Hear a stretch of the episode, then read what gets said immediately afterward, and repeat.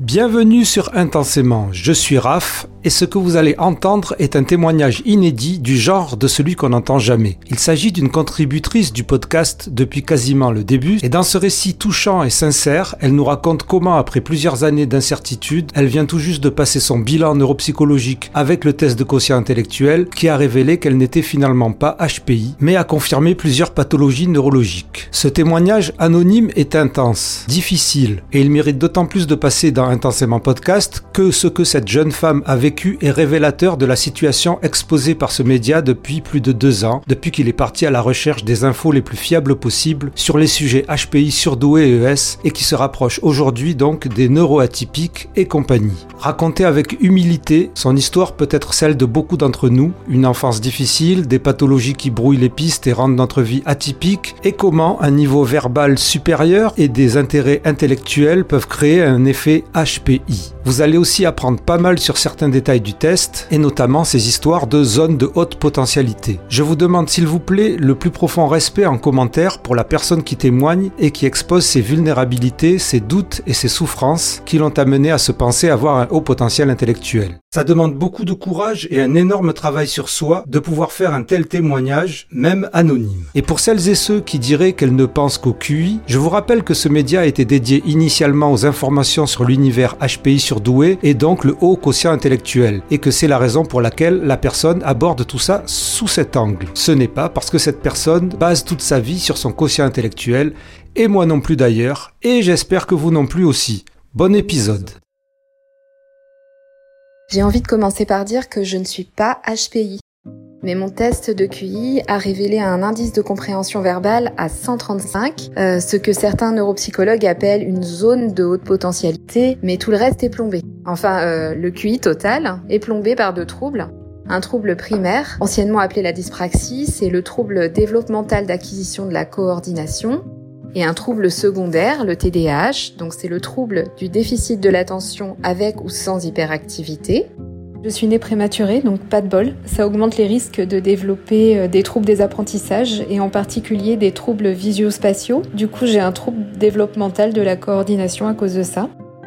La neuropsychologue que j'ai consultée a écrit dans mon bilan le QI total ne peut être tenu pour pleinement représentatif des modalités de raisonnement nous procédons à la prise en compte de l'IAG, l'indice d'aptitude générale, soit un QI équivalent à 121. Cet indice en lui-même à relativiser au vu des épreuves à charge visuelle qui le composent. Quand on fait des recherches sur Internet, on apprend que l'IAG fournit une estimation de l'aptitude générale qui est moins dépendante de la mémoire de travail et de la vitesse de traitement de l'information que le QI total. Et en fait, euh, le trouble développemental d'acquisition de la coordination détériore l'attention, donc ça aggrave le TDAH. La neuropsychologue que j'ai consultée a écrit dans mon bilan que le raisonnement logique non verbal très efficient est entaché par des difficultés visuo-perceptives et attentionnelles. Ce serait peut-être pertinent de parler de la pensée en arborescence, enfin l'espèce de neuromythe qui un peu a entraîné plein de gens à faire des bilans. Parce que moi, c'est aussi pour ça, au début, je croyais que j'étais HPI. Euh, voilà, donc euh, la, la, pensée en arborescence, ça me semble intéressant parce que c'est une pseudo-caractéristique du cerveau des personnes ayant un HQI.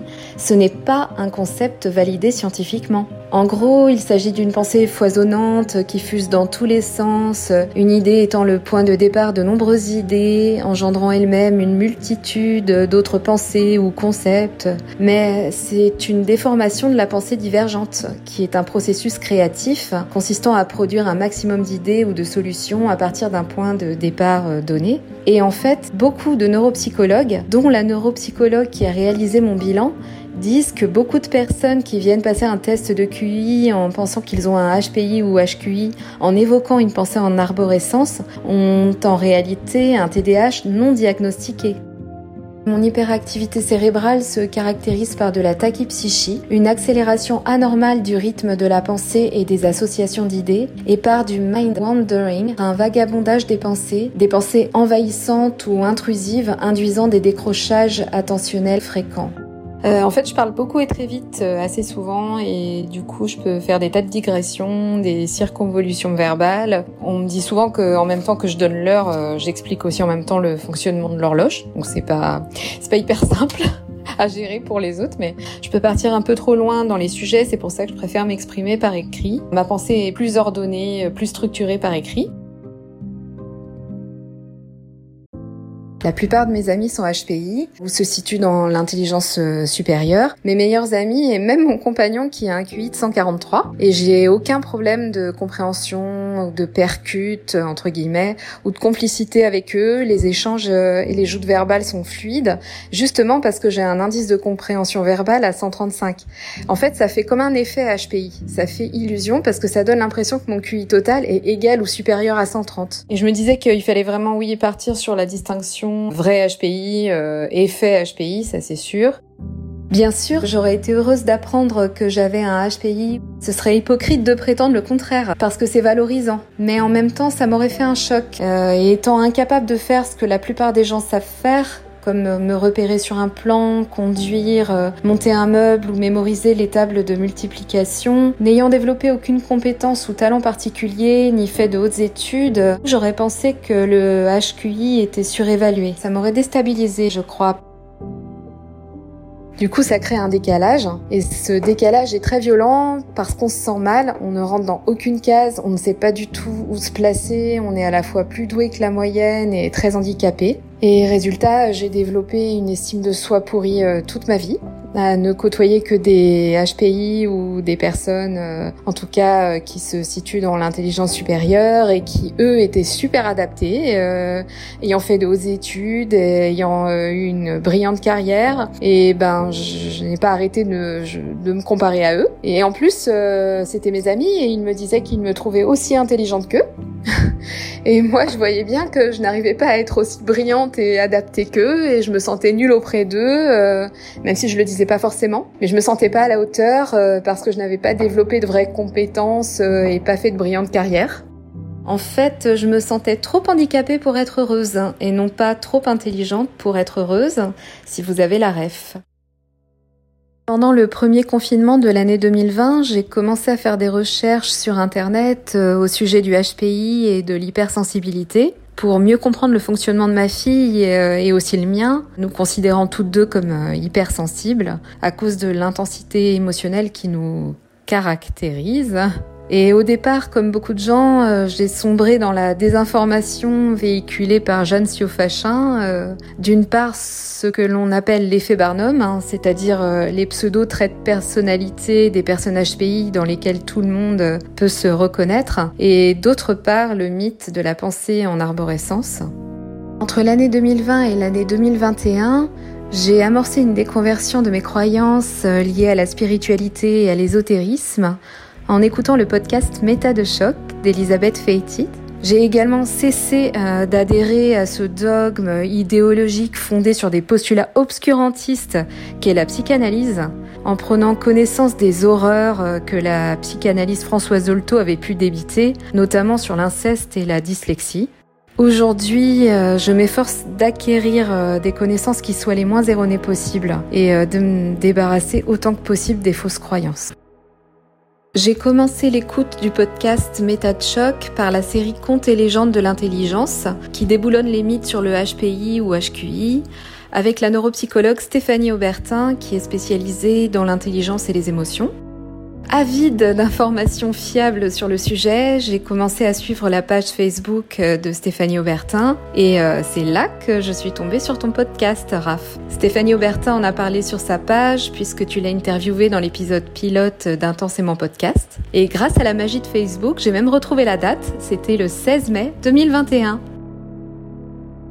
Ce que j'ai envie de dire aussi, c'est que tout ça, ça me fait penser qu'on s'est peut-être un peu trop avancé en se disant que les personnes euh, ayant un HPI pouvaient euh, reconnaître leur père, entre guillemets, c'est-à-dire les autres personnes HPI, grâce à la compréhension mutuelle ou la complicité, la fluidité des échanges. En fait, la psychométrie, c'est une science et c'est beaucoup plus précis que juste une affaire d'Highlander ou de vampires qui se reconnaîtraient entre eux. Cette approche de zone de haute potentialité, moi, elle me semblait vraiment juste parce que ça donne un sens au bilan, neuropsy. C'est de rendre compte du fonctionnement cognitif d'une personne de la manière la plus précise et la plus détaillée possible. Ça permet de dépister certains troubles, d'identifier les capacités et les points forts de la personne pour euh, son orientation professionnelle, une reprise d'études euh, ou pour accompagner au mieux un enfant dans son parcours scolaire. Et à l'issue du bilan, le ou la neuropsychologue peut faire des recommandations. Ça donne un sens à la prise en charge qui en découle éventuellement si, si la personne le souhaite. Le problème avec la formule zone de haute potentialité, c'est que des personnes peuvent l'employer abusivement en s'auto-proclamant HPI sans tenir compte de leur QI total. On parle parfois de fonctionnement HPI, mais je préfère dire que je ne suis pas HPI parce que je trouve que ça décrédibilise le seuil conventionnel du HPI fixé à 130 de QI.